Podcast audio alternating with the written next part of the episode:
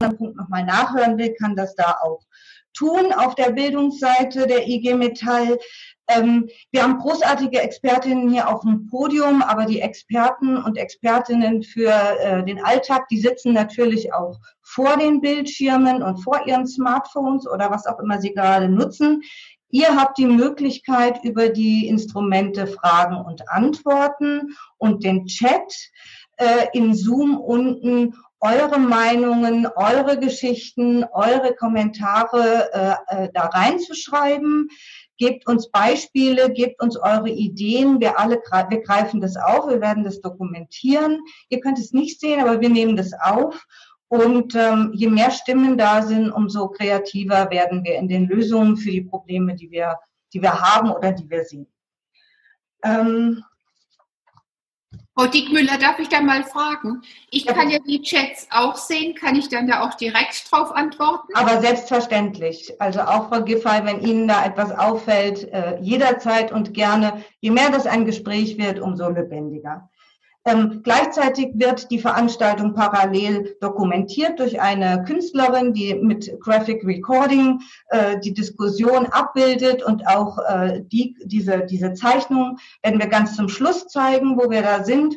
Und die könnt ihr, können Sie auch äh, hinterher abrufen unter Frauen.ig Metall. Ähm, und äh, dann ähm, schicken wir die über Mail euch Ihnen zu. Gut, aber jetzt ab ins Thema. Ähm, und ähm, die Ereignisse überschlagen sich ja auch in diesem inhaltlichen Feld. Ähm, trotzdem kurzer Blick auf die Bestandsaufnahme. Wo sind wir gerade? Ähm, sind Frauen anders von der Krise betroffen als Männer? Äh, Frau Giffey, ähm, Ihr Ministerium hat einige Maßnahmen, Öffentlichkeitsarbeit, vor allen Dingen zu den Themen häusliche Gewalt, äh, aber vor allen Dingen auch das Thema Vereinbarkeit initiiert. Ähm, da gab es auch, diese Themen sind auch viel in der öffentlichen Diskussion. Ähm, wie nehmen Sie das wahr? Fühlen Sie sich in Ihrem äh, in Ihrem Ministerium, im, Kabinett, fühlen Sie sich da gut unterstützt bei diesen Themen?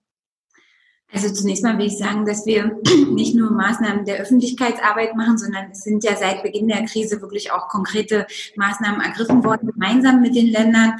Äh, Sie haben das Thema häusliche Gewalt angesprochen, hatten wir gleich am Anfang ähm, auch eine sehr enge Absprache mit den Gleichstellungsministerinnen und Ministern, äh, machen ja unser äh, großes Bundesprogramm gegen Gewalt an Frauen, unterstützen auch nochmal die Frauenhäuser zusätzlich mit technischer Ausstattung, um eben Online-Beratung, solche Dinge zu ermöglichen. Wir haben gleich ganz am Anfang gesagt, wir müssen auch die Familien in ihrer finanziellen Situation unterstützen und haben seit dem 1. April ja zum Beispiel unseren Notfallkinderzuschlag. Inzwischen sind über 200.000 Kinder mehr äh, seit Beginn des Jahres dort mit drin. Wir haben äh, mittlerweile eine halbe Million Kinder, die vom äh, Kinderzuschlag profitieren, beziehungsweise die Eltern profitieren davon. Und ähm, wir haben Anpassungen beim Elterngeld vorgenommen. Und ich darf sagen, ich freue mich auch über den heutigen Tag, denn es ist ja gelungen, nach vielen Diskussionen Diskussionen und auch zwischendurch sah es nicht so aus, als wenn wir das schaffen, uns da auch durchzusetzen. Das ist jetzt gelungen, dass wir die Lohnfortzahlungen für Eltern, die ihre Kinder nicht in die Notbetreuung geben können, ähm, verlängert haben. Wir haben heute im Kabinett den Beschluss dazu gefasst, ähm, sodass eben gerade jetzt auch für die Übergangszeit, wo noch nicht der, der volle Regelbetrieb stattfindet, wo vielleicht nur an einigen Tagen Notbetreuung angeboten werden kann und Eltern deswegen nicht zur Arbeit gehen können, nicht die volle Woche zur Arbeit gehen können, dass es eben diese verlängerten Lohnfortzahlungen gibt. Und ich glaube, die Verlängerung auch auf 20 Wochen, ähm, die ist schon sehr gut. Auch die Tatsache, dass das gesplittet werden kann auf Tage, äh, ermöglicht eben, dass das genau auch äh, den Eltern ähm, gerecht wird. Und sie können sich darauf verlassen. Ich habe zu jedem Zeitpunkt natürlich unsere Themen da auch in einer Vehemenz und Beharrlichkeit immer wieder eingebracht, ähm, die einfach wichtig war dafür, dass wir die Dinge jetzt erreicht haben.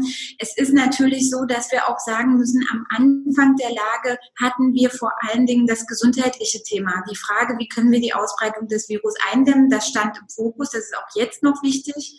Und dann war natürlich die Frage, wie können wir auch verhindern, dass Millionen von Familien, Müttern und Vätern in die Arbeitslosigkeit gehen. Also alle Maßnahmen, die im Konjunkturprogramm oder in den, in den Programmen für die Kurzarbeit jetzt auch angeschoben worden sind, kommen ja ähm, Millionen von Familien auch zugute Und das finde ich wichtig. Jetzt geht es darum, wenn wir schrittweise in den Regelbetrieb zurückkehren, dass wir auch mehr wieder äh, darauf achten, wie Vereinbarkeit eben ermöglicht werden kann und vor allem wie Partnerschaftlichkeit in der Wahrnehmung von häuslichen Aufgaben, von, äh, von der Frage Kindererziehung, Schularbeiten und so weiter auch gelebt werden kann.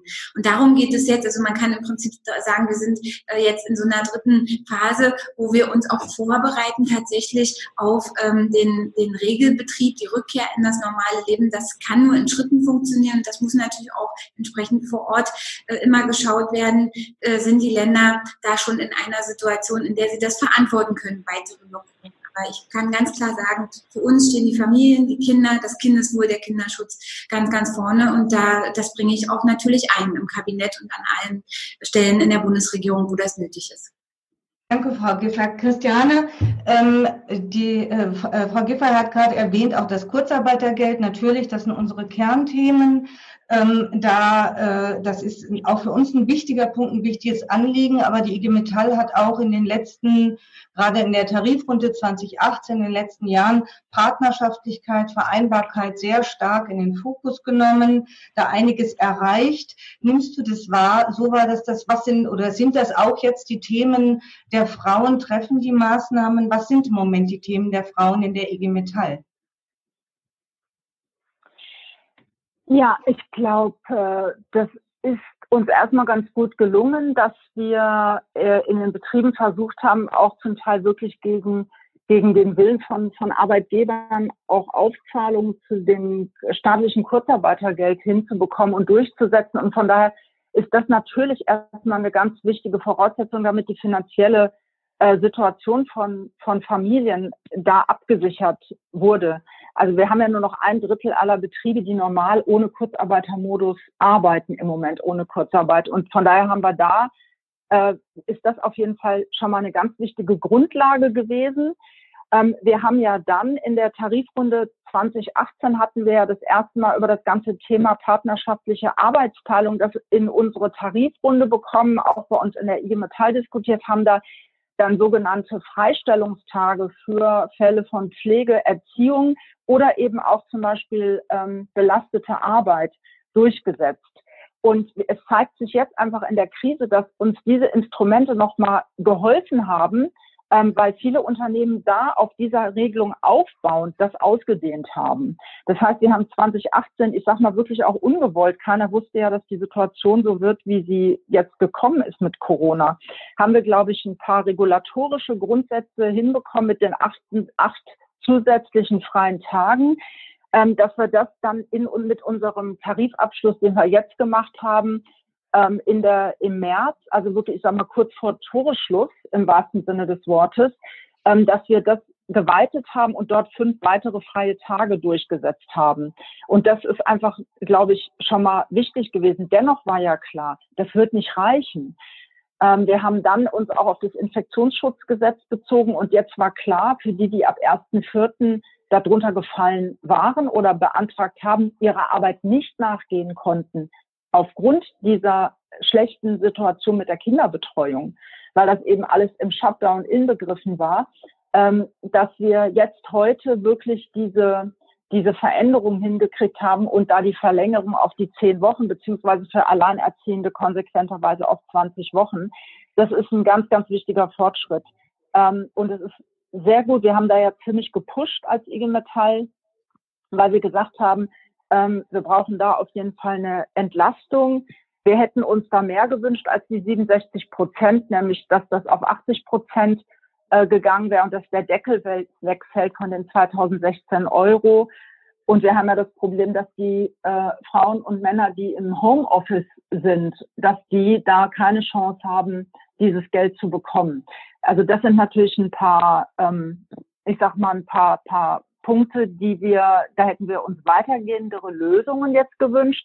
Aber es ist trotzdem sehr, sehr wichtig, weil am 15.05. waren diese sechs Wochen durch, dass wir da jetzt den Familien eine neue Lösung anbieten können und damit auch unseren Beschäftigten in den Betrieben. Das ist schon etwas, die leiden, also weil du ja auch gefragt hast, Anja, was ist gerade bei euch in, in, uns in den Betrieben los?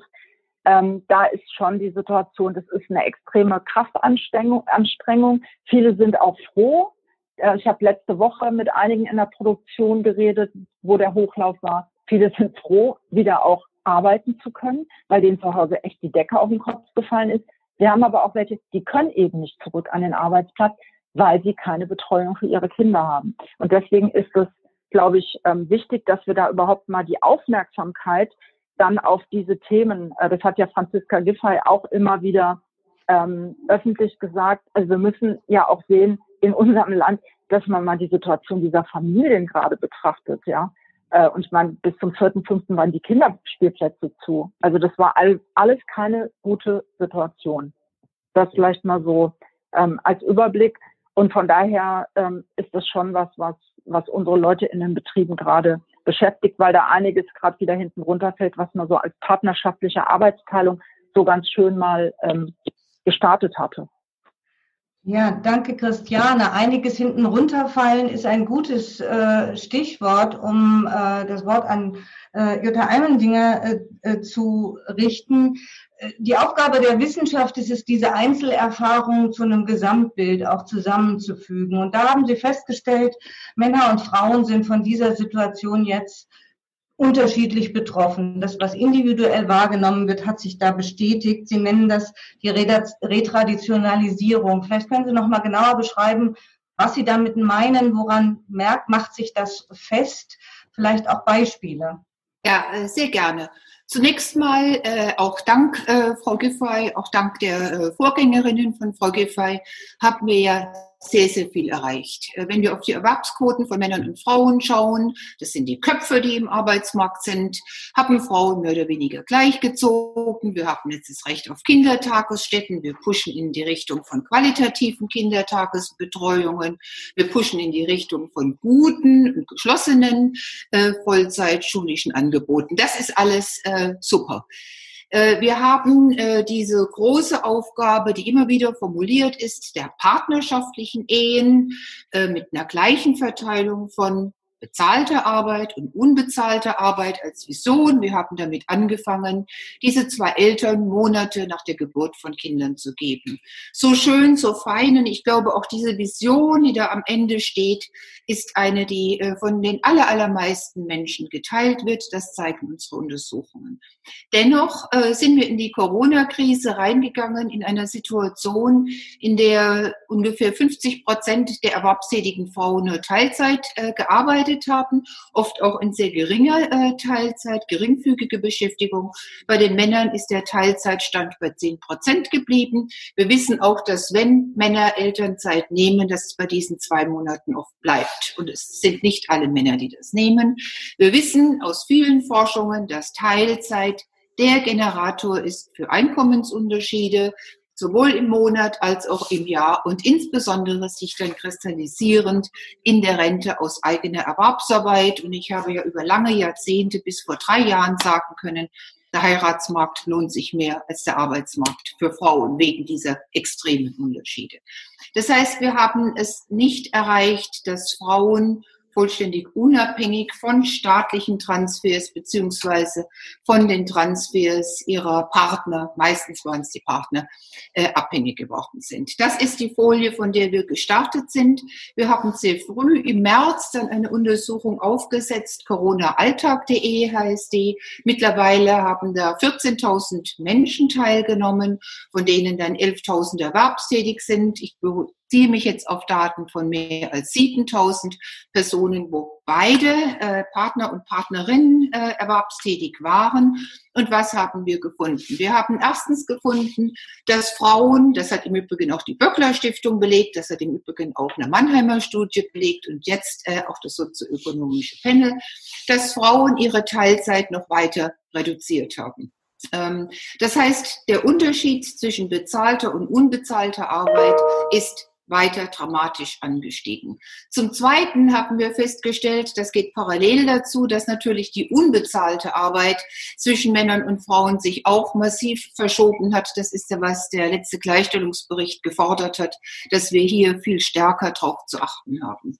Wir haben äh, festgestellt, dass das der Fall ist, sowohl bei den 25 Prozent, die im Homeoffice arbeiten, als auch bei jenen, die äh, in Kurzzeit äh, sind. Äh, wir wissen, dass äh, dieses Mehr an Heimarbeit, an Hausarbeit auch geleistet wird bei jenen, die nicht erwerbstätig sind oder in Nullzeiten äh, stecken.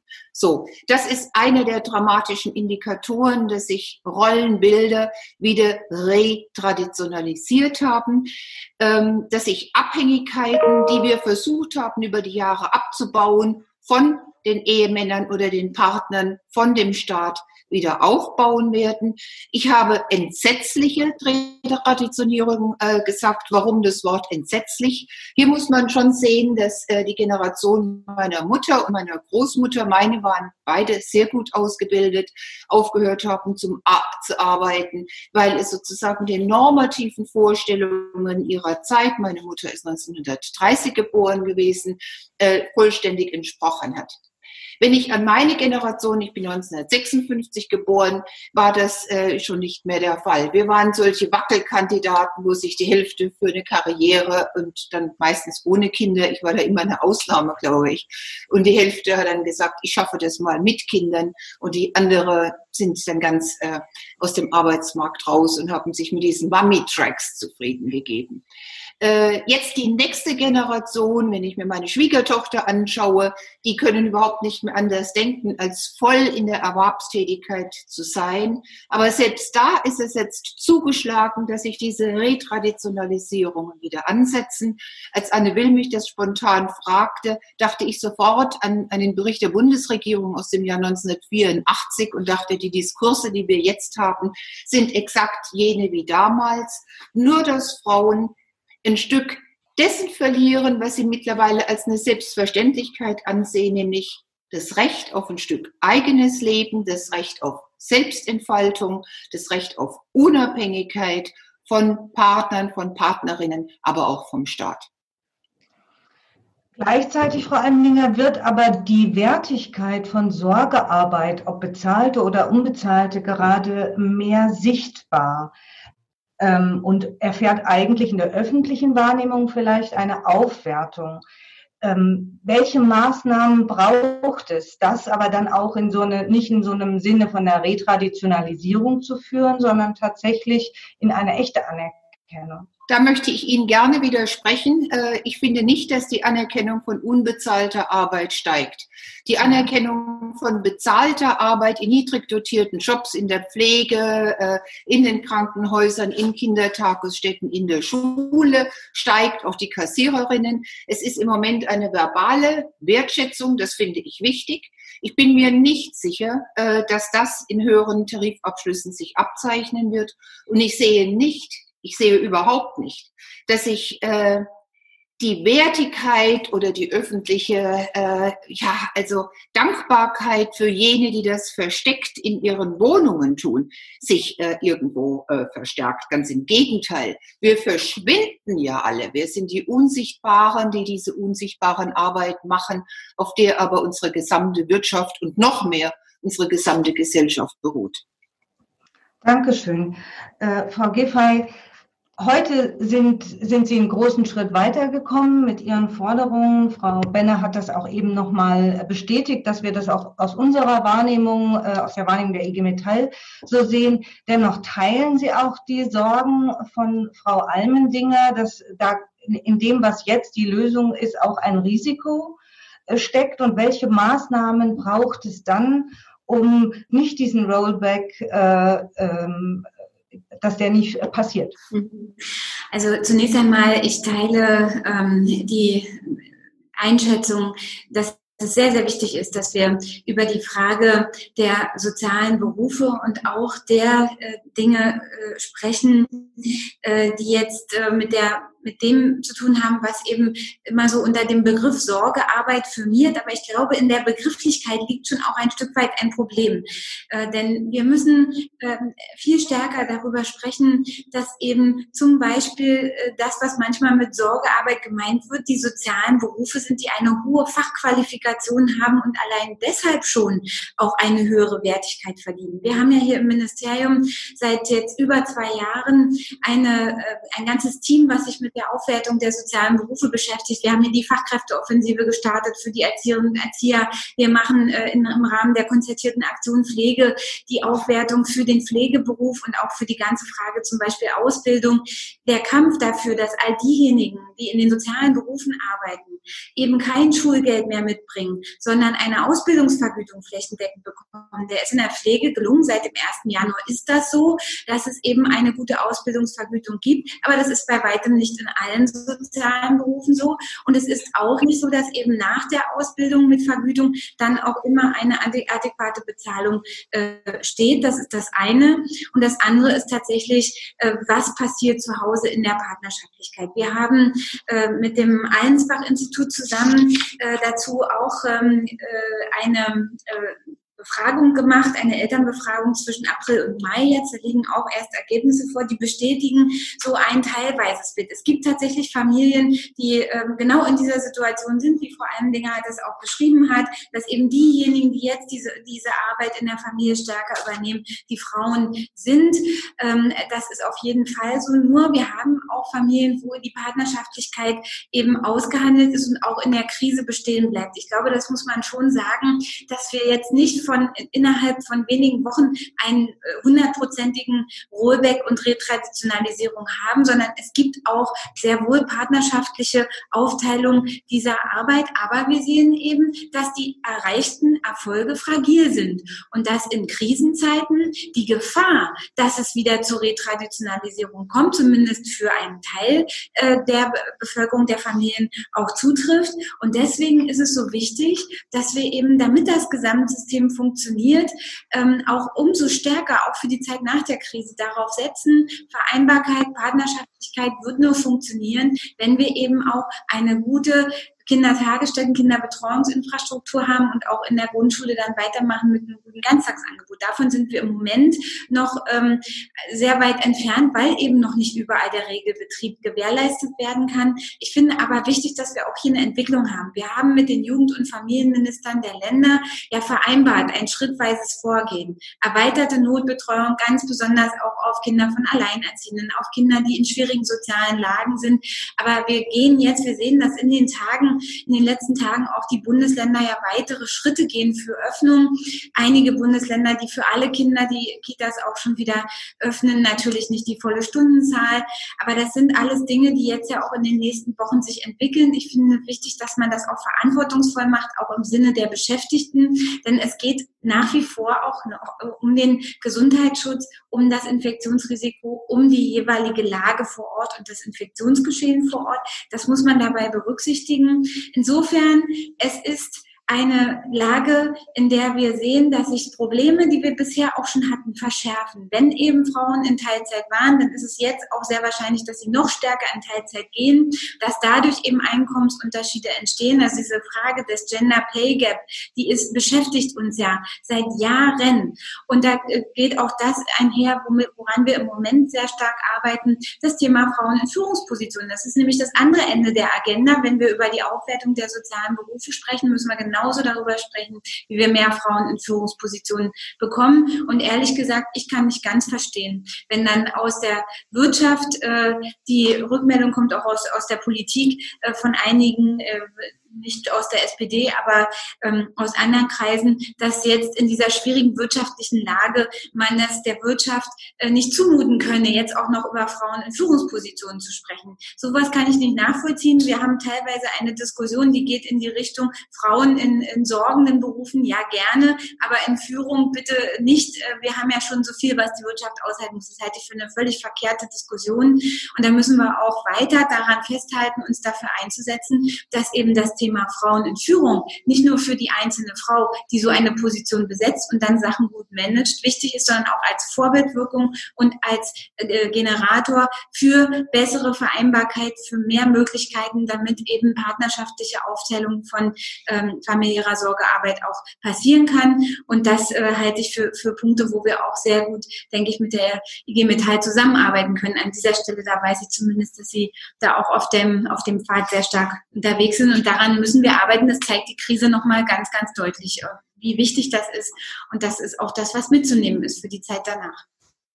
Können Sie, Frau Giffey, vielleicht genauer beschreiben, welche Maßnahmen es braucht, um genau diesen Punkt Frauen in Verantwortung, Frauen an Führung auch zu unterstützen?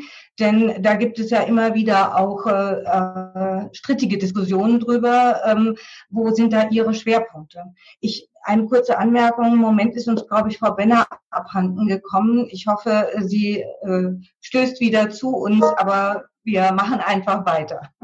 Naja, also ich kann Ihnen ganz konkret sagen, das eine ist, äh, ist natürlich die Frage der Vereinbarkeit. Was wir da an der Stelle tun, ist die Grundvoraussetzung erstmal, dass beides gehen kann.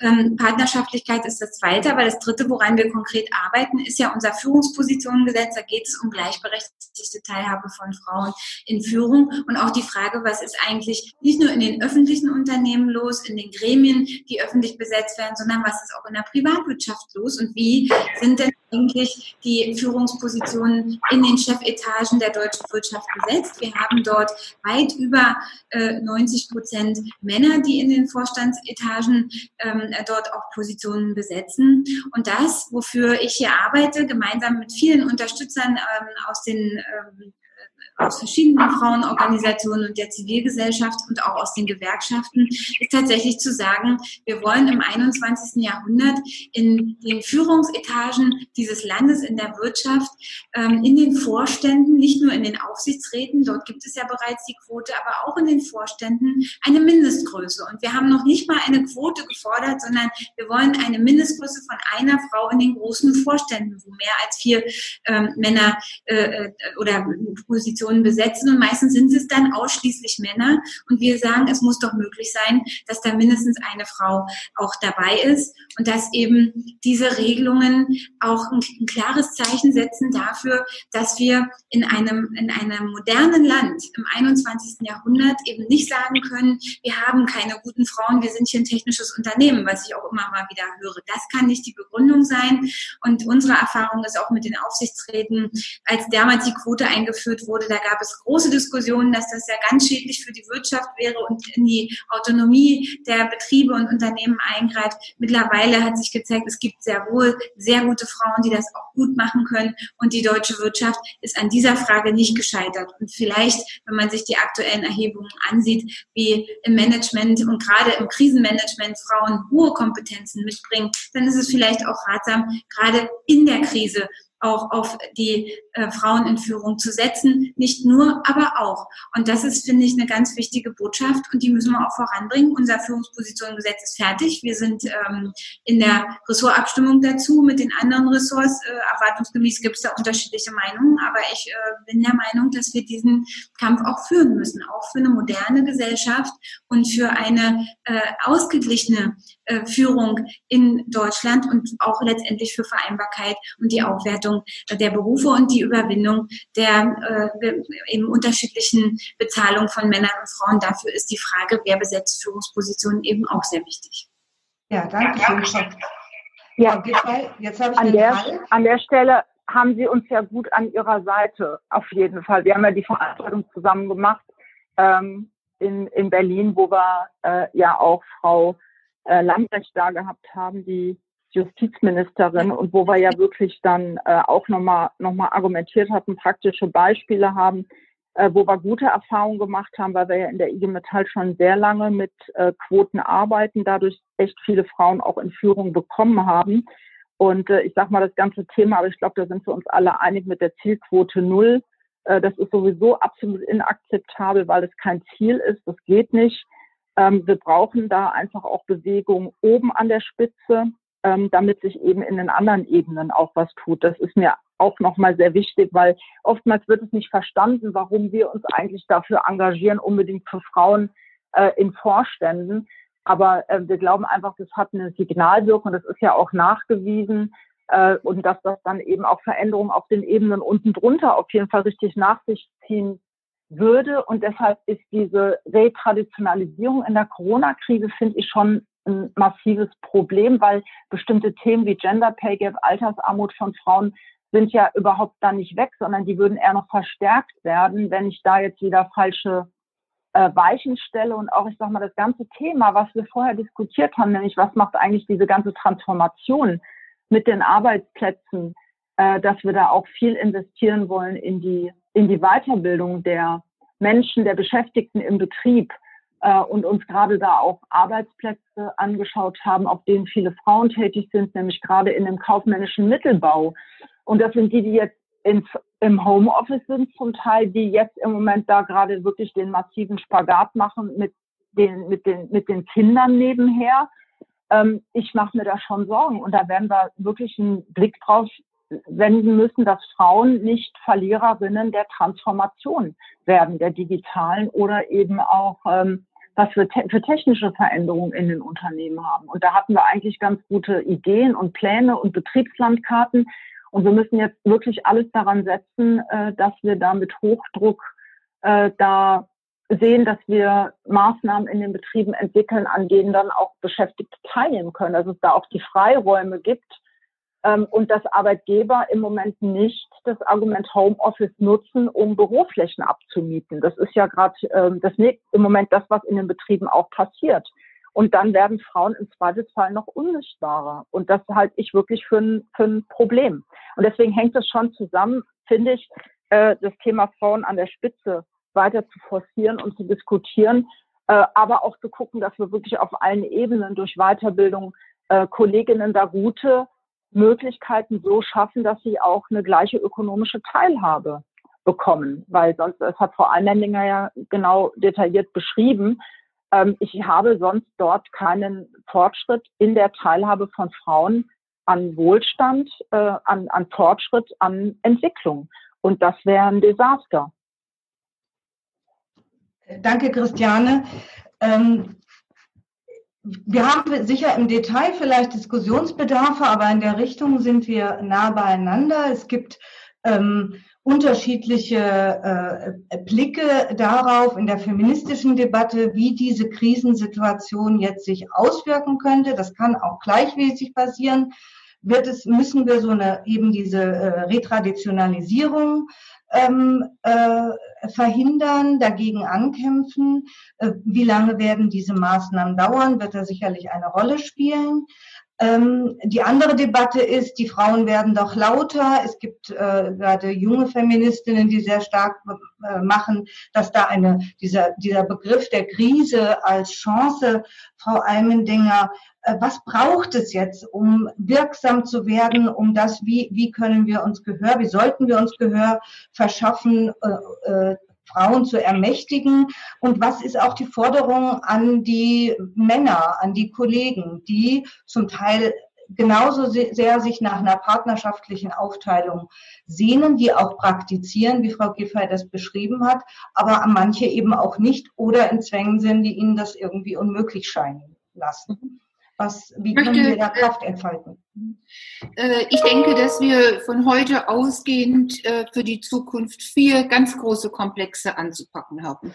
Den ersten Komplex würde ich mal nennen, weil es derjenige ist, der jetzt unmittelbar vor uns steht, Frau der Ministerin, unmittelbar bevorsteht, dass wir bei den großen Konjunkturprogrammen, sei es äh, deutsche Konjunkturprogramme, sei es das, was sich glücklicherweise auf europäischer Ebene leicht abzeichnet, dass man dieses sogenannte Gender Budgeting durchführt, dass wir also genau schauen, in welche Tätigkeitsgruppen geht wie viel an Unterstützung und betrifft diese Tätigkeitsgruppen insbesondere Männer, wie beispielsweise in der Fahrzeugindustrie, oder betrifft es insbesondere Frauen oder betrifft es ungefähr Frauen und Männer gleichermaßen wie in der Gastronomie-Sektoren. Äh, das ist für mich ganz wichtig. Das gibt es in anderen Ländern. Ich plädiere neben diesem Gender Budgeting auch für ein Social Budgeting Marketing. Es ist für mich so eine Krise auch eine Möglichkeit, enorme Unterschiede in den Einkommen abzubauen. So, äh, die Stichworte wurden jetzt schon ständig genannt, brauche ich nicht zu wiederholen. Ein Beispiel wäre jetzt die Chance zu ergreifen einer anderen, besseren Tarifierung von insbesondere den Frauen, die in diesen sogenannten systemrelevanten Berufen arbeiten. Das ist sozusagen das unmittelbare Ziel, welches geschlossen über alle Frauenverbände hinweg angegangen werden müssten. Mich erreichen ganz viele äh, Hilfesuchende von den großen wissenschaftlichen Akademien, die fragen, wie komme ich äh, zu der Politik vor, wie können wir das machen, dass wir eingeladen werden und unsere Expertise einbringen. Das Zweite würde ich äh, damit umreißen, dass wir äh, dringend eine Vision dessen brauchen, wo wir eigentlich hin möchten. Und diese Vision noch radikaler geschnitten werden muss als das, was äh, Frau Giffey, äh, was äh, die Familienpolitik, die fortschrittliche Familienpolitik über die letzten Jahre gefordert hat. Wenn wir über Gleichstellung reden und wenn ich ausrechne, wie man denn den Gender Pay Gap reduzieren könnte oder den Gender Income Gap oder die großen Unterschiede in der Rente, dann ist die Politik dahingehend aufgestellt, dass sie sagt, Frauen müssen wie Männer werden. Das geht dann, dass Frauen Vollzeit erwerbstätig sind, die 45 Jahre im Leben ohne Unterbrechung. Wenn das beide machen, beide Elternteile, brauchen wir gar keine Kinder zu kriegen, weil wir natürlich Kinder bekommen, um mit ihnen auch Zeit zu verbringen. Und wir wollen auch Eltern pflegen und wir wollen etwas tun, was uns ja auch abverlangt wird und was aus dem Herzen kommt. Eine solidarische Gesellschaft bilden. Also müssen wir doch übergeordnet fordern, dass sich unsere Lebensverläufe dahin verändern, dass wir die Erwerbsbiografien von Männern viel ähnlicher jenen von Frauen machen. Das heißt, mehr Anreize geben, dass Männer auf die 32 Stunden gehen, Frauen dann Möglichkeiten haben, 32 Stunden zu arbeiten, über den Lebenslauf hinweg, zweimal vier Tage für beide und so etwas. Das würde an ganz vielen Dingen ziemlich schnell etwas verändern. Das würde gleichermaßen, wenn ich über eine Umgestaltung von Erwerbsbiografien spreche, auch den Raum geben, dessen, was äh, Christiane Benner eben ganz treffend sagte, wir brauchen in unseren Lebensverläufen viel stärker die zweite Ausbildung für die neuen Berufe. Wir brauchen viel weniger als an diesem Age-Grading. Wir haben aber das beobachte ich auch, wenn ich lehre, eigentlich immer mehr davon. Meine Studierenden, die werden äh, jünger. Und meine Seniorenstudiengänge, die ich in München noch hatte vor 30 Jahren, die gibt es kaum noch. Also wir brauchen die 40-Jährigen an den Hochschulen in den Ausbildungsstätten. Äh, das äh, ist der zweite große Impuls anderer Arbeitsbiografien. Der dritte und damit äh, einhergehende und das Ganze unterstützende ist natürlich die Frage, welche institutionellen Rahmenbedingungen wir geben. Da muss das Ehegattensplittung weg. Auch das ist ein langes Ding, an welchem Frau Giffey arbeitet, andere arbeiten. Äh, es ist auch etwas, was sich zwischen den Parteien so stark gar nicht unterscheidet und wo wir gar kein Erkenntnisproblem haben, sondern ein Handlungsproblem haben. Und da müssen wir gemeinsam dran, und zwar schnell und entschlossen, weil das die diese ungleiche Verteilung der Arbeit immer weiter stützt und im Übrigen genauso stützt wie die kostenlose Mitversicherung. Dann können wir das weiter stützen, indem wir, auch das ist eine Forderung, die es schon lange gibt, äh, die äh, Monate für Väter von zwei auf vier erhöhen. Das nützt, glaube ich, wesentlich mehr als diese zwei Monate. Dann können wir bei Frauen äh, auf die acht Monate runtergehen, so wie es andere Länder machen. Und der vierte große Komplex ist jene, dass man äh, in die Organisationen selbst reingeht, dass man äh, Modelle weiterführt, die man, ich glaube, für die Böckler Stiftung habe ich das schon vor 20 Jahren gemacht, die zeigt, dass äh, diese Mummy-Tracks äh, für Frauen alles andere als gut sind, weil sie eben nicht in die äh, Spitzepositionen da reinführen, dass wir Führung in Teilzeit anbieten, in Teams arbeiten, dass wir äh, die Quotierungen angeben, um die Sichtbarkeit von Frauen zu erhöhen und nicht nur bei den Aufsichtsräten. Das nutzt relativ wenig. Das nutzt nur, wenn sie in dem Personalausschuss drinnen sind. Das wären diese ganzen betrieblichen Dinge, wo wir immer wieder sehen,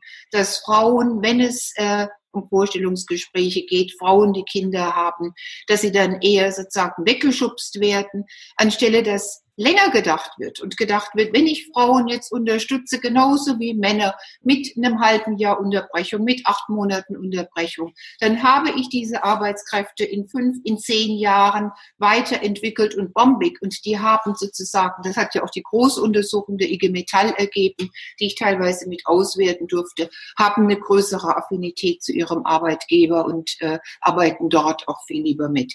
Das ist sozusagen mein vierstufiges Portfolio dessen, wo ich dachte, dass man jetzt von der Krise und den Erfahrungen, die wir gemacht haben, die wie ein Brennglas auf das wirken, was wir in der Vergangenheit vielleicht nicht stark genug vorangetrieben haben, anzupacken haben. Ein umfangreiches Programm, eine große Aufgabe. Bevor ich Frau Frage, ähm, äh, wie sich das politisch äh, umsetzen lässt. Äh, Christiane, die IG Metall ist einerseits nach wie vor eine Männerorganisation. Ähm, Gleichzeitig haben wir auch Modernisierungsentwicklungen äh, ähm, äh, innerhalb der IG Metall und Modernisierungsbewegungen. Was denkst du? Ist die IG Metall ähm, soweit bereit, diese Themen so aufzugreifen und weiterzutreiben, wie sie Frau Almendinger eben gerade skizziert hat? Wir sind ja ähm, in, in einigen Punkten äh, sind wir ja diese Wege gegangen. Das habe ich ja ganz am Anfang erläutert äh, mit der Tarifrunde 2018, ähm, wo wir wirklich dieses ganze Thema auch der partnerschaftlichen Arbeitsteilung natürlich auch mit der Agenda, wie kriege ich Geschlechtergerechtigkeit materialisiert. Ich will das wirklich mal so technisch ausdrücken. Äh, da haben wir ja versucht, auch Regelungen ähm, zu finden. Wir haben ja zahlreiche Betriebsvereinbarungen, ähm, die auch äh, versuchen, solche, solche Aspekte genau aufzunehmen. Aber ich sag mal, das ist alles kein Selbstläufer und ich glaube, das ist wichtig, ähm, dass wir uns genau, wenn es um die Debatte geht, was lernen wir eigentlich aus der Krise, dass wir uns versuchen, mit solchen Punkten, die einen geschlechtsspezifischen Blick haben, ähm, dass wir uns da genau versuchen einzuklinken. Ich will das konkret machen. Wir haben natürlich auch als IG Metall Punkte aufgeführt, äh, dass wir ein Konjunkturprogramm wollen. Also weil wir uns natürlich Gedanken darüber machen. Ich habe im Moment habe ich ja ein massives Nachfrageproblem. Ähm, ich, ich muss mir ja sozusagen Gedanken darüber machen, wie kriege ich, wie kriege ich das alles weiter am Laufen gehalten? Wo brauche ich welche Maßnahmen? Ähm, damit nicht alles zusammenbricht. Also ich will einfach, deswegen ist es auch gut, dass wir das auf der europäischen Ebene jetzt machen, weil wir wissen, wir haben, wir haben eine 60-prozentige Exportquote ins europäische Ausland. Äh, das heißt, wenn Deutschland jetzt alleine so irgendwie mit Kurzarbeit, wenn wir da durchkommen, das bringt uns gar nichts, weil unsere Güter einfach nicht nachgefragt werden. Wir haben dieses Programm aufgelegt, haben es im Vorstand auch verabschiedet und da sage ich jetzt mal so mehr Culpa, da ist jetzt erstmal keine Gender-Komponente drin. Aber das hat natürlich in, in der Logik beinhaltet es natürlich schon etwas, genau wie bei dem Thema Kurzarbeitergeld, dass das Maßnahmen sind, die den Familien insgesamt dann natürlich zugutekommen, weil Arbeitsplätze erhalten werden. Wenn ich jetzt aber ungesunde Entwicklungen beobachte, was wir ja auch tun durch die WZB-Studie, die HBS-Studie, selbst das DIW, dass ich da diese, diese Themen habe, ähm, dann finde ich, ist es schon unsere Aufgabe als IG Metall, dass wir genau dafür sensibilisieren, für diese Punkte und einfach sagen, die Aspekte dürfen auf keinen Fall ähm, vergessen werden oder lass uns gucken, wie kriegen wir da eine, eine Geschlechterkomponente an der Stelle rein, um Mechanismen zu kompensieren, die in eine schlechte Richtung gehen. Das Thema Ehegattensplitting, ich will da ganz direkt mit der Tür irgendwie ins Haus fallen oder die Tür an der Stelle ähm, vielleicht noch eher ein bisschen äh, zuhalten. Ich könnte, traue mir im Moment nicht zu, diese Debatte offensiv in der IG Metall zu führen. Ähm, die, wir haben dazu eine Position. Wir haben das auf dem Gewerkschaftstag auch bei uns verabschiedet. Wir haben aber gesagt, das muss eingebettet werden in ein Steuerkonzept, das schwächere Haushalte entlastet. Ähm, das ist ein Thema und dass man auch sagt, man hat da sozusagen einfach einen Vertrauensschutz. Also das wären zwei Rahmenbedingungen, unter denen ich mir auch zutraue, diese Debatte wieder aufzunehmen. Im Moment habe ich aber wirklich die Stimmung, dass die Leute, im Moment gibt es eine massive Unsicherheit. Die Leute wissen gerade nicht, ähm, wie geht es weiter? Gibt es eine zweite Welle, eine pandemische? Wie ähm, kriegen wir diese ganzen Umbrüche gestaltet? Werde ich meinen Job noch haben? Ihr wisst alle, dass wir ja wirklich eine Zunahme äh, im Moment haben bei den Arbeitslosen. Wir haben gerade 10 Millionen Anträge Kurzarbeit auf dem Tisch kann sich jetzt etwas entspannen, dadurch, dass dass gerade im Gastronomiebereich, Hotel, Hotelbereich sich das gerade wieder etwas entspannt. Aber es ist so, die Leute haben, ähm, haben Ängste, wie das weitergeht. Und da traue ich mir gerade nicht zu, mit so einem Thema reinzugehen, sondern ich würde eher sagen, pass auf, wir haben ähm, eine Idee davon, so wie das ja auch wirklich, finde ich, sehr gut von dem Olaf Scholz. Also wir haben ja gerade echt eine gut funktionierende Politik, muss ich einfach mal sagen, die finde ich schon die richtigen Themen da aufgreift. wo man auch sagen kann, pass auf, wir haben eine Idee davon, wie wir da durchkommen und geben dir damit eine Zuversicht.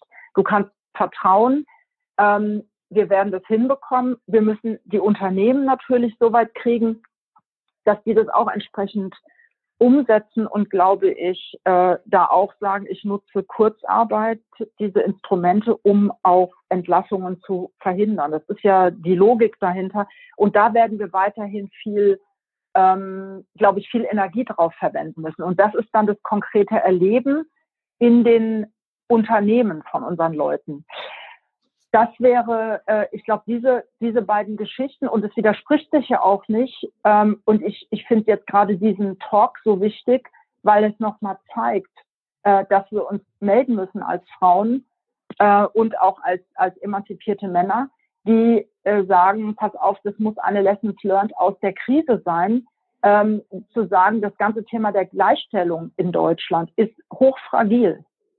Ja, mich erinnert das manchmal irgendwie so ein bisschen wie nach dem Zweiten Weltkrieg. Also da hatten die Frauen ja, dann waren das die Trümmerfrauen. Also das war nochmal eine andere Nummer. Aber irgendwie haben Frauen pragmatisch, stemmen die diese Probleme, kümmern sich dann auch um die Kinder, wenn irgendwie die ganzen Strukturen zusammenbrechen. Ich meine, das kann es nicht sein. Deswegen, das muss das Erste sein, dass das wieder an den Staat geht, weil sonst können wir, also das dass es da wieder die Möglichkeiten gibt, zum Arbeitsplatz zurückzukommen. Ich teile das aber trotzdem alles. Wir werden in die Richtung gehen, zu gucken, wie kann ich Arbeit anders verteilen, Arbeitszeit anders verteilen. Ähm, wenn ich mir mal die Planung anschaue, gerade im Automobilbereich, wo ich massive Einbrüche haben werde in der Fahrzeugproduktion, das habe ich jetzt schon. Ich werde wir werden offensiv darüber reden müssen, wie kann eine Arbeit anders aufgeteilt werden. Genau mit dem Ziel, dass Männer und Frauen auch beide Möglichkeiten haben, sich dann auch um Kinder und um die Reproduktionsarbeit zu kümmern. Also ich werde dort sonst keine Veränderung kriegen. Das ist einfach zu dominant, was im produktiven Sektor abläuft. Und da möchte ich gerne auch mit einer guten progressiven Gewerkschaftspolitik genau in solche Richtungen gehen, verbunden mit der Geschlechterfrage. Also das halte ich für einen äh, absolut wichtigen Punkt. Und ich sage mal, eine andere Lesson learned aus der Krise könnte ja vielleicht auch mal sein, darüber nachzudenken, ob das alles so gesund ist, was wir mit unseren äh, Wertschöpfungsketten haben, ob man vielleicht auch nicht auch wieder darüber nachdenken kann, bestimmte Tätigkeiten stärker wieder in Deutschland oder in Europa zu machen. Ähm, das denke ich muss auch eine Sache sein, wo wir ja auch dann argumentieren könnten, das kann auch wieder Beschäftigung ähm, schaffen. Wir haben das ganze Thema der Ökologie, das Thema der Nachhaltigkeit.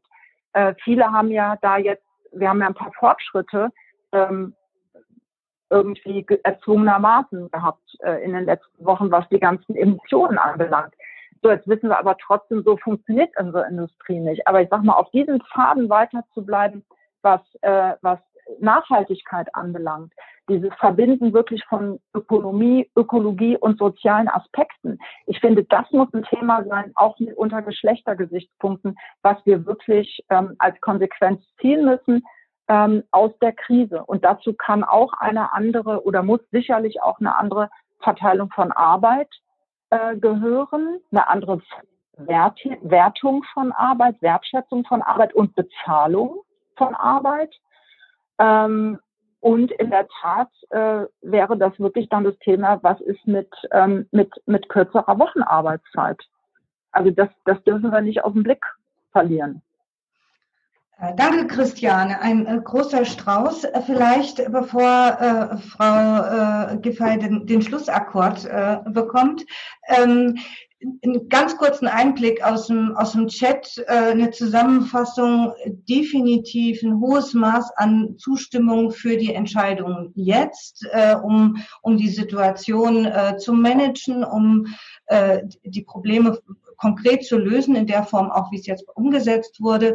Allerdings auch diese Sorge, auch die wird im Chat geteilt, ähm, dass diese Haltung, die Frau wird es schon richten, äh, dass die sich wieder durchsetzt. Also eine große Freude darüber, dass jetzt ein Schritt weiter ging, aber natürlich trotzdem die Ängste. Es werden all die Stichworte und Themen im Detail diskutiert diskutiert. Wir werden uns in Zukunft sicher dafür hier und da nochmal Zeit nehmen müssen und wollen. Ähm, und jetzt aber das äh, Wort an äh, Frau Giffey äh, nochmal zum, zum Abschluss tatsächlich. Ähm, was wünschen Sie sich von den Frauen? Äh, Frau Almdinger hat von einer neuen Vision gesprochen, einer neuen Idee, wie sich äh, Familie, wie sich Gesellschaft da auch strukturieren kann. Ähm, gelingt das? Was braucht es dafür? Mhm. Also ich würde gerne auf die Punkte, die Frau Almdinger äh, benannt hat, aber auch Christiane Benner noch mal kurz eingehen.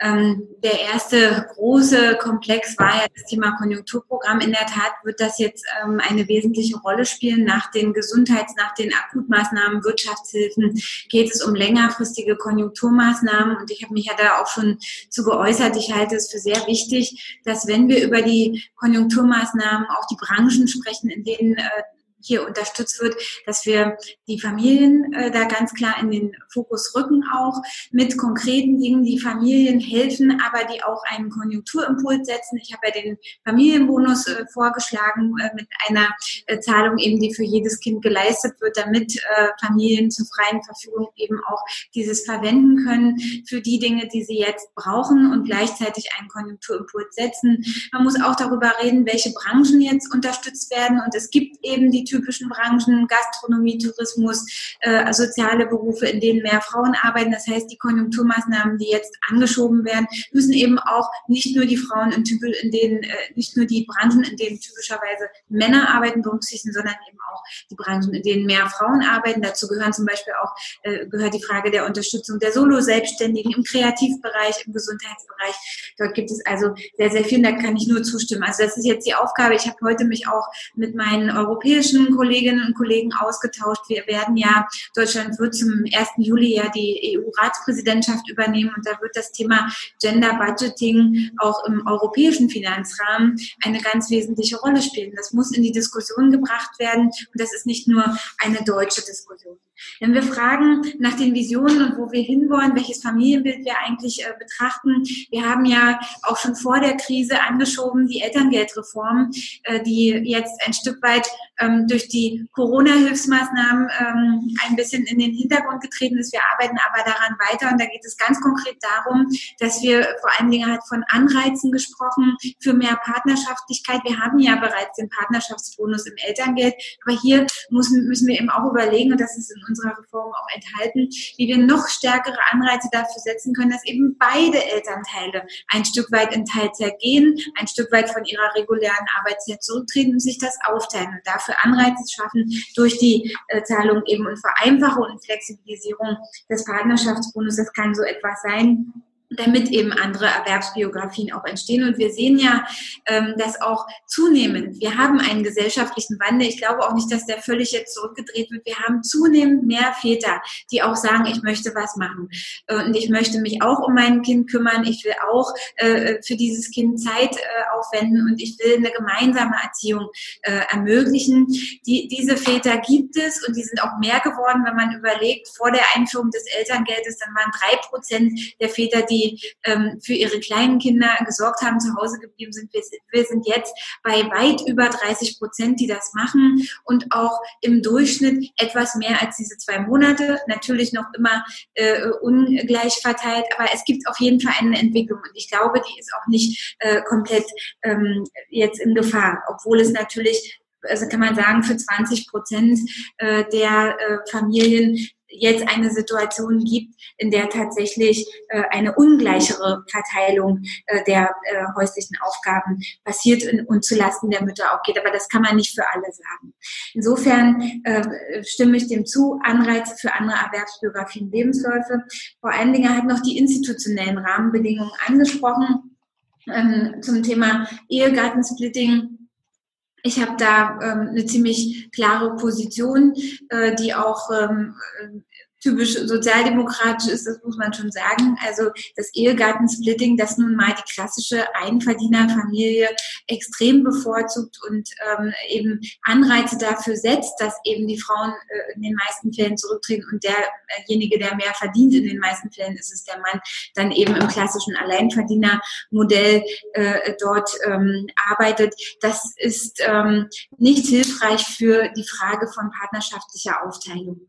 Und wenn ich mir angucke, gucke, wenn wir mit den Kollegen aus Schweden uns austauschen, dort ist die Individualbesteuerung seit den 70er Jahren eingeführt und die Schweden sagen, das ist eines, einer der wesentlichen Aspekte, wie wir zu einer besseren Partnerschaftlichkeit gekommen sind.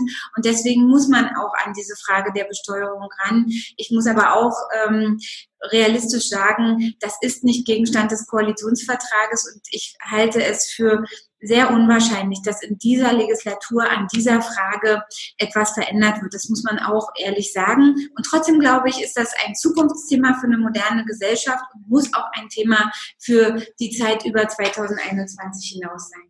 Die Modelle in den Organisationen, all das, was Sie angesprochen haben zum Thema, wie kann man Frauen in Führung bringen, wie kann man Führen in Teilzeit ermöglichen, wie kann man stärker in Teams arbeiten, in gemischten Teams. Wir sehen, dass gemischte Teams erfolgreicher sind. Dafür gibt es zahlreiche äh, Belege und dafür einzutreten, für eine Vielfalt in der Arbeitswelt, für die Vielfalt der Lebensentwürfe in den unterschiedlichsten Familienkonstellationen. Das ist hier unser tägliches Geschäft im Bundesfamilienministerium und da äh, bin ich auch sehr dafür. Und ähm, vielleicht noch eine, ein letzter Punkt, ähm, der hier aus dem Chat kam äh, von, von Mara Kuhl. Ähm, das würde ich gerne nochmal auflösen. Sie hat geschrieben, äh, dass ähm, Mutter-Kind-Kliniken ja keine staatliche Hilfe äh, erhalten. Das ist ein Sachstand, der vom Beginn der Krise herrührt. Ich will Ihnen sagen, dass wir gemeinsam mit dem Bundesgesundheitsministerium hier eine Lösung für die Mutter-Kind-Kliniken gefunden haben. Das ist ja all das, was, worum es jetzt auch geht. Wie schaffen wir die Institutionen, die Familien unterstützen? Die sozialen Einrichtungen, die gemeinnützigen Einrichtungen, die Jugendherbergen, all die Orte, an denen Familien Unterstützung bekommen, die Familienferienstätten, Erholungsstätten, Beratungsstellen. Wie schaffen wir all diese Organisationen über die Zeit der Krise zu bringen, damit sie dann auch wieder voll den Familien zur Verfügung stehen? Auch unsere Mehrgenerationenhäuser gehören dazu. Und das, was gemacht wurde im Bereich des äh, Rettungsschirms für diese Einrichtung, ist, glaube ich, etwas, was ähm, noch viel, viel weiter hinauswirkt und vielleicht manchmal nicht so stark wahrgenommen wird. Aber gerade, dass die Wohlfahrtsverbände weiter ihre Arbeit machen können, dass die Jugendorganisationen weiter ihre Arbeit machen können, dass wir die Orte, an denen Familien Unterstützung äh, bekommen, äh, durch zum Beispiel das soziale Dienstleister-Einsatzgesetz, wie es so schön heißt, das SODEC, über diese Zeit bringen und auch weitere Schutz- und Rettungsschirme für die gemeinnützigen Einrichtungen schaffen. Das ist auch etwas, was konkret Familien hilft und am Ende dazu beiträgt, dass eben auch Entlastung Entlastung stattfindet. Und das finde ich ganz wichtig. Und ähm, ich finde, das gehört auch dazu, wenn wir über strukturelle und institutionelle Rahmenbedingungen sprechen. Und ansonsten, glaube ich, haben wir heute hier wirklich einen bunten Strauß an Themen gestreift. Ähm, ich fand es sehr spannend und es hat aus meiner Sicht gezeigt, wie wichtig es ist, dass eben Gewerkschaften, Politik, aber auch Wissenschaft und Praxis zusammenarbeiten, sich austauschen und gemeinsam Lösungen entwickeln, wie es gut gehen kann. Eins ist, glaube ich, klar, von alleine wird das ähm, mit der Gleichstellung nicht funktionieren. Deswegen ist das schon noch ein Thema, wo wir jeden Tag auch für streiten müssen, ähm, an allen Ecken und Enden im nationalen, im internationalen Kontext. Das ist das, ähm, wofür ich auch mich einsetze und mich freue, wenn wir eben das gemeinsam tun mit vielen, vielen Organisationen aus der Zivilgesellschaft, denen das auch ein Anliegen ist. Also insofern, ähm, ja, herzliche Grüße aus dem Bundesfrauenministerium. Vielen, vielen Dank, Frau Giffey. Ähm, Christiane drängt ist noch einen Satz zu sagen. Bitte, Christiane.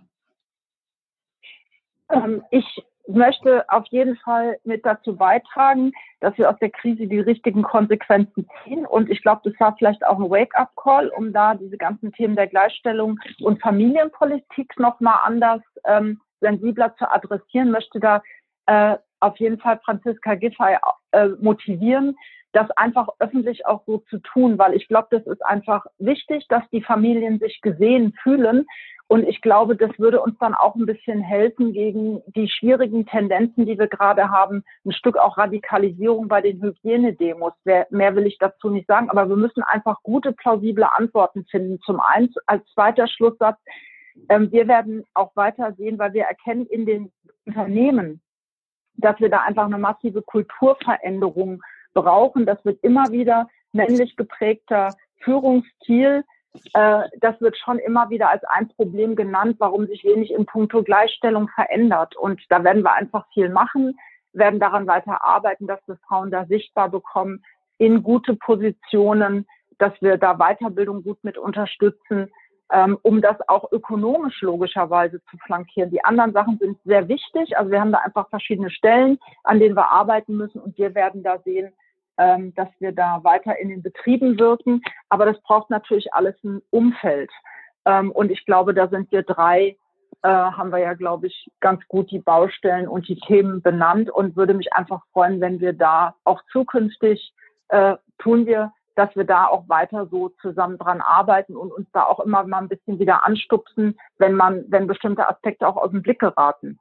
Ähm, weil ich glaube, zusammen kriegt man das dann hin und es sind verschiedene Stellschrauben, die wir da, glaube ich, verändern müssen, damit es nicht den Backlash gibt. Das will keine von uns. Wir sind nicht beim Fernsehen, deswegen können wir auch die Minute für Frau Almendinger noch dranhängen. Ich brauche gar keine Minute. Ich wollte nur sagen, äh, dass ich mich bedanke, dass ich da dabei sein durfte dass ich nochmal den starken Punkt machen möchte, dass die Themen, über die wir heute gesprochen haben, keine Frauenthemen nur sind. Es sind gesellschaftliche Themen und zwar fast die wichtigsten gesellschaftlichen Themen. Und von daher würde ich all das, was früher als Gedöns gekennzeichnet wurde, als etwas kennzeichnen, was äh, den Kit unserer Gesellschaft ausmacht und auch die Zukunft unserer Gesellschaft. Dankeschön.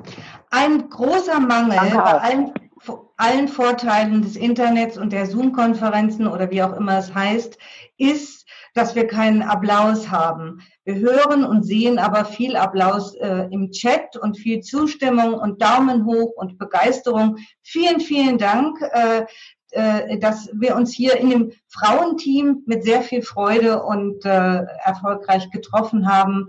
Ähm, bis zu einem nächsten Mal. Einen schönen Abend und äh, ja, alles Gute Ihnen. Vielen Dank für die Moderation. Danke für euch auch. Nein. Danke für die Moderation. Grüße an das Team. Guten Abend. Tschüss, Christiane. Auf den Wein den. Tschüss, Jutta. Ja, bis bald mal wieder in echt. Tschüss. Tschüss. Ciao. Und allen Zuschauern, die jetzt noch im Forum sind, möchte ich noch mal sagen, unter frauen.igmetall.de frauen.igmetall.de könnt ihr eine E-Mail schreiben und dann bekommt ihr dieses wunderbare Bild, was hier im Verlaufe des Gesprächs entstanden ist, bekommt ihr dann per Mail zugeschickt. Und wir werden sehen, wo es noch auftauchen kann. Vielen, vielen Dank, dass ihr da wart. Es war mir eine Freude. Wir waren 155 Gäste hier. Tschüss.